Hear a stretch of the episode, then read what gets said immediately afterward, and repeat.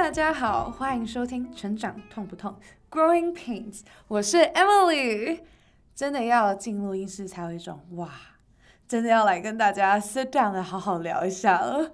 我其实本来第一集没有要做 solo episode 的，因为我其实不太是一个习惯分享情绪的人。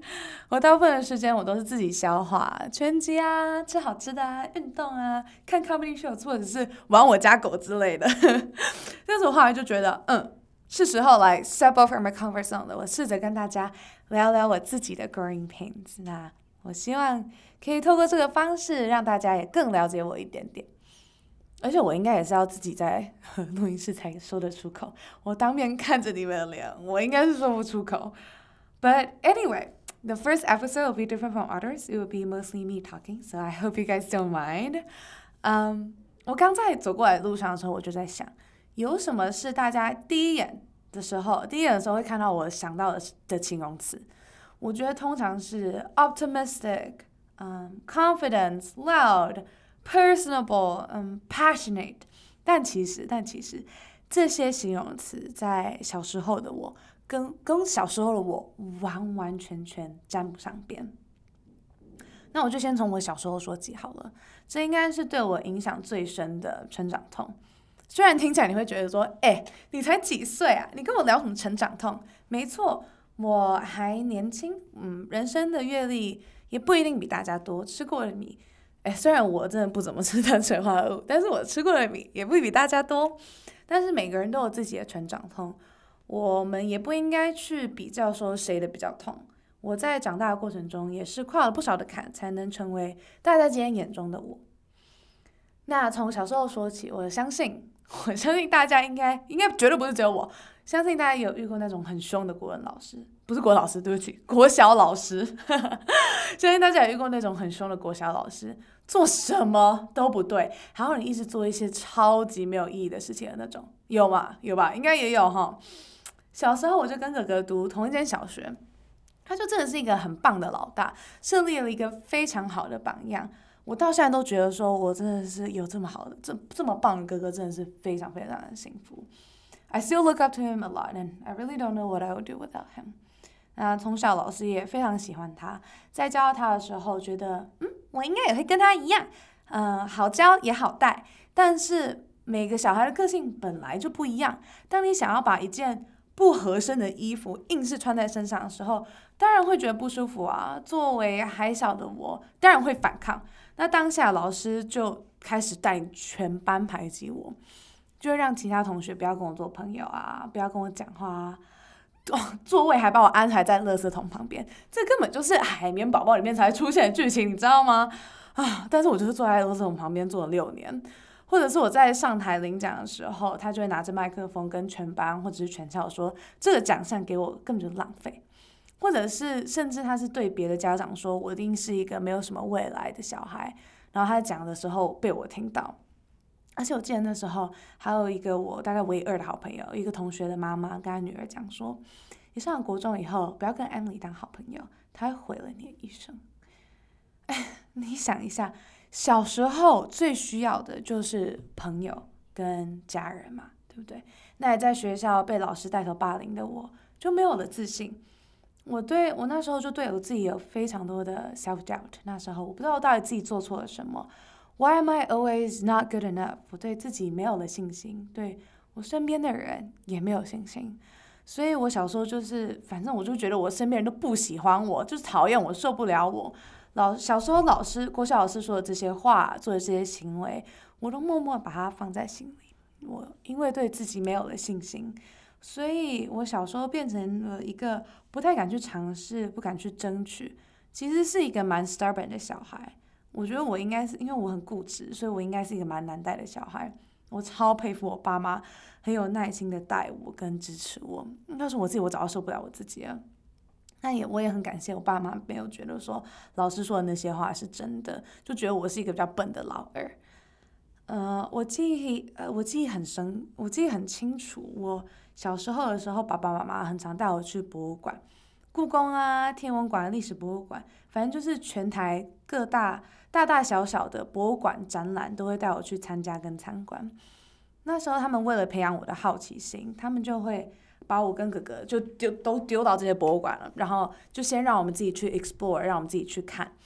我妈那时候她就发现我理解事情的 starting point，哎，跟哥哥真的不一样。就比如说我们在博物馆的，在天文馆的时候，他就会先从哥哥就会先从物理化学的层面开始理解，我就会先从整个星系的发展开始。那我爸妈也知道说这没有对错啊，本来每个人 consume knowledge approach 就是不一样。那在我们自己看完讲解以后，我妈就会以非常系统化的方式带我们讲解这整个展览，让我们知道说，哎，其实也是一个。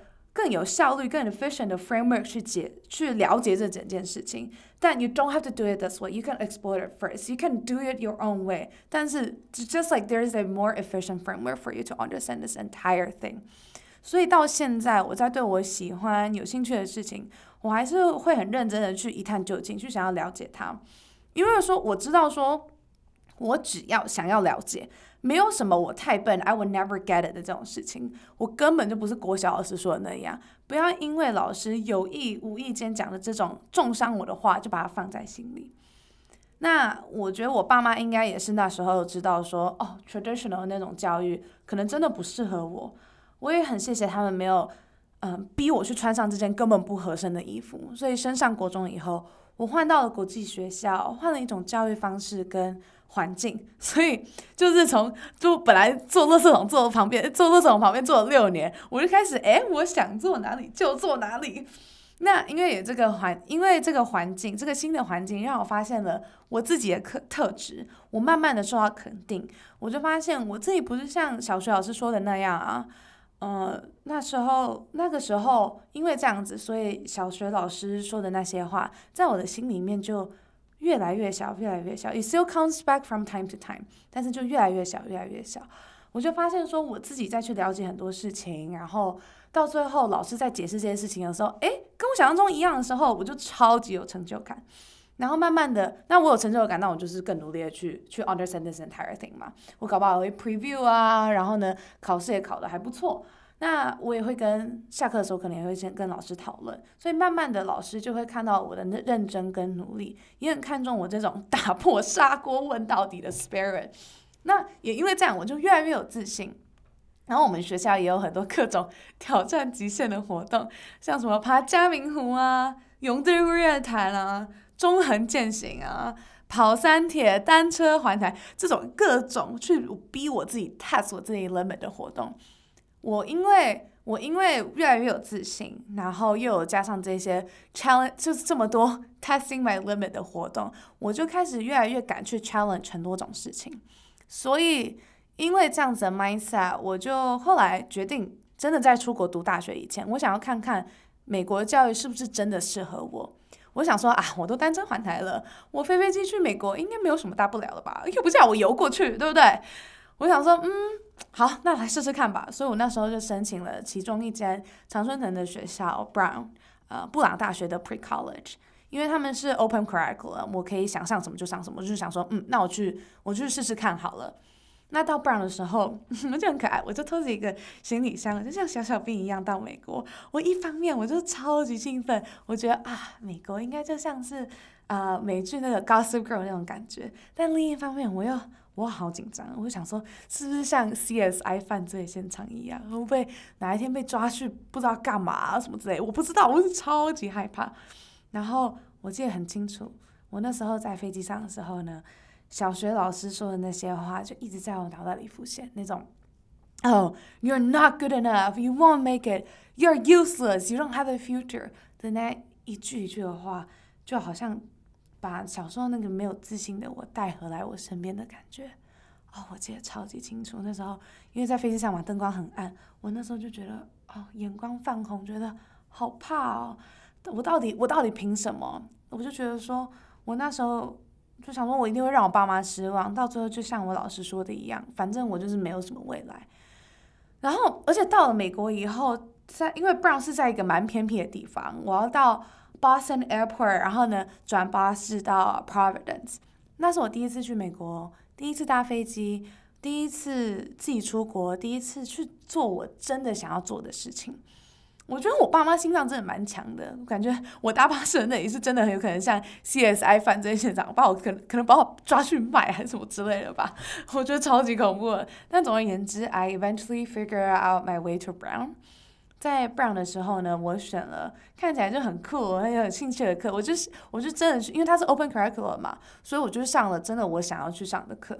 我那时候就真的哦，好开心哦，每天就背着包，背着小书包，然后每天就很开心的可以去上课。那后来在课程结束的时候，老师就写了一张卡片给我，说他跟我说他希望我永远不要 lose the light in my eyes，and he thinks that my curiosity would take me really really far。那在那时候，虽然在 Brown 的那段时间，呃，小时候的这个声音 from time to time 还是会有时候还是会出现，但真的是有越来越小。那时候我就知道说，as long as I set my mind to do what I want。没有什么是我做不到的。那也因为这样子，因为呃越来越有自信，然后嗯，我去了 Brown，我开始 challenge 我的很多 challenge 了很多我小时候不会去做的事情，我就变得非常积极去尝试去改变，去试试看那些我觉得哎好像蛮好玩的事情哦。那在我尝试的这些事情里面，有成功也有失败，但是在不知不觉中，慢慢的这个小时候的成长痛就。越来越不痛了，很奇妙，就是也是就是像伤口一样吧，你本来就没有一夕之间就可伤口就会愈合啊。So give it a little time。啊，我那时候就想说，哎，有时候忘性也是可以比有些事情忘性也是可以比记性好啊，转个弯人生更美好呀。有时候也可以忘记一下老师说的那些话。后来在这个成长痛慢慢开始不痛以后，我就开始参加 MUN 啊，呃。